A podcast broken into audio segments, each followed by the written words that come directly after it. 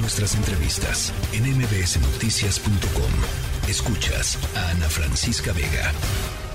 La línea Delfino Hernández Láscares, ingeniero geólogo eh, de la UAM Iztapalapa. Ingeniero, me da gusto saludarte. Gracias, muchísimas gracias. Muchas gracias por su invitación. Muy amable. A ver, eh, pues creo que vale la pena hacer un, pequeño recuento del tipo de terremoto, del tipo de temblor con el que con el que se enfrentaron allá allá en Turquía y Siria. Sí, bueno, em, eh, toda la región de Estambul hacia el norte, de Turquía hacia el norte, hacia el sur, toda esa zona árabe, y en parte Turquía no es árabe, pero toda esta región es una región muy sísmica, solo que eh, los sismos son muy diferentes a los que tenemos, por ejemplo, en México, de las placas cómo se llegan a subducirse por abajo pero, pero Turquía tiene problemas muy serios de sismos, Turquía tiene problemas muy serios de construcción, hay desgraciadamente eh, las viviendas, hay muchos edificios ya muy antiguos y también desgraciadamente corrupción en la construcción. Esto ha llevado a que la región sea sea muy eh, eh, muy vulnerable y finalmente y a veces es la gente más pobre la que pues la que lleva las consecuencias. Sí, sí.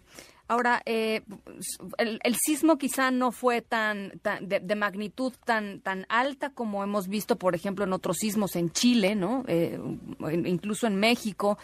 Eh, sin embargo, em, pues sí hay una característica, por lo menos es lo que hemos estado leyendo, esta es la característica del movimiento strike slip, ¿no? Esta eh, que quiere decir tectónica de deslizamiento o tectónica de llave, que es un movimiento eh, de las placas de manera lateral y no diagonal como normalmente nosotros estamos acostumbrados a ver. ¿Esto tiene, esto tiene que ver con, con, con eso que nos está diciendo, ingeniero? Sí, sí, porque realmente mm, los, los dos sismos, el, el segundo pareciera que es muy fue, fue muy raro el sismo.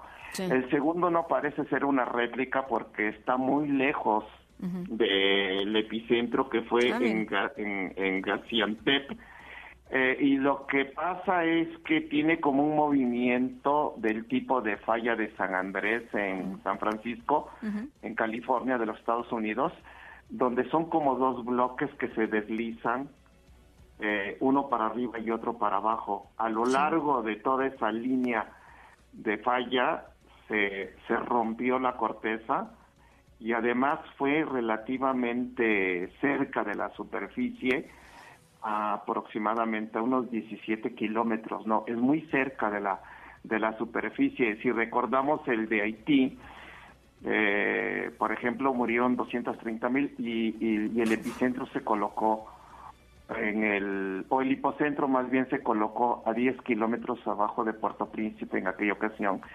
pero 17 kilómetros es, fue muy cerca de la superficie.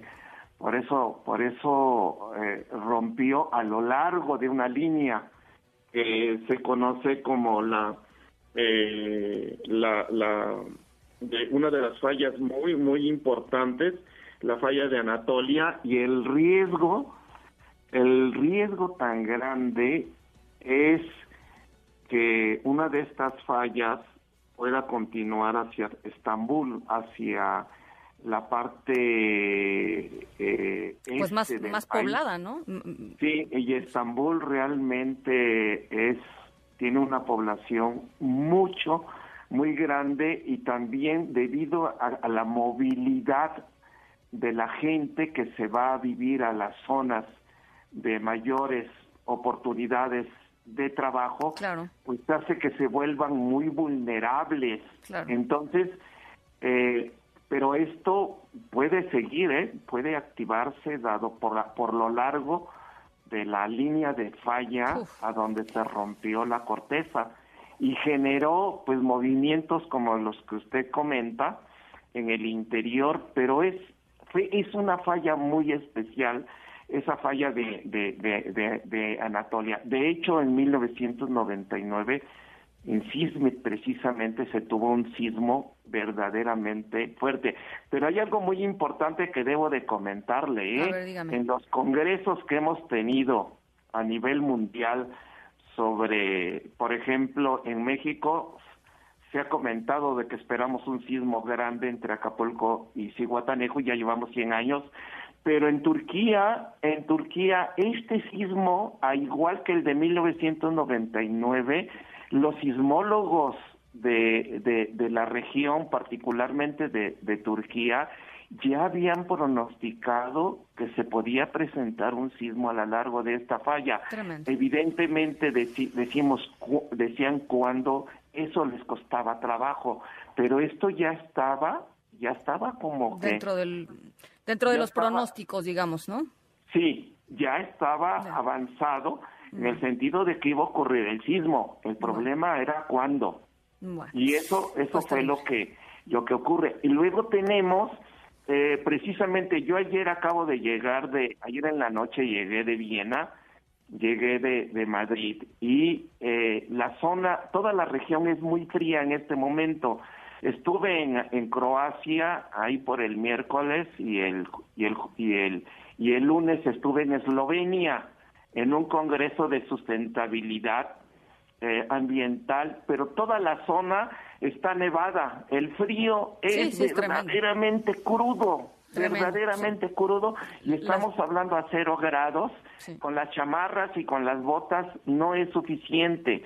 Entonces, desgraciadamente, en este momento el, el, el, tiempo no va, a no, favor, no va a, favorecer poder, eh, poder buscar a, a, más personas, a encontrar a más personas con vida. A las personas, el frío es, muy intenso, la verdad que, por ejemplo, yo iba en el tren de, de, Viena a Zagreb, a, la capital de Croacia, y todo estaba nevado, en el tren se podía ver, pero kilómetros nevado, nevado, nevado, y llegaba toda esta, toda esta nieve, llegaba todo este frío, llegaba hasta Turquía y llegaba a los países vecinos como Bulgaria, por ejemplo. Pues esperemos, sí, sí, esperemos que... es el Líbano. Sí. Y, es un frío tremendo, que para buscar a la gente ese frío no ayuda, porque uno con la ropa no puede estarse moviendo con mucha ropa, tiene que ser debidamente ligero, pero no se aguanta.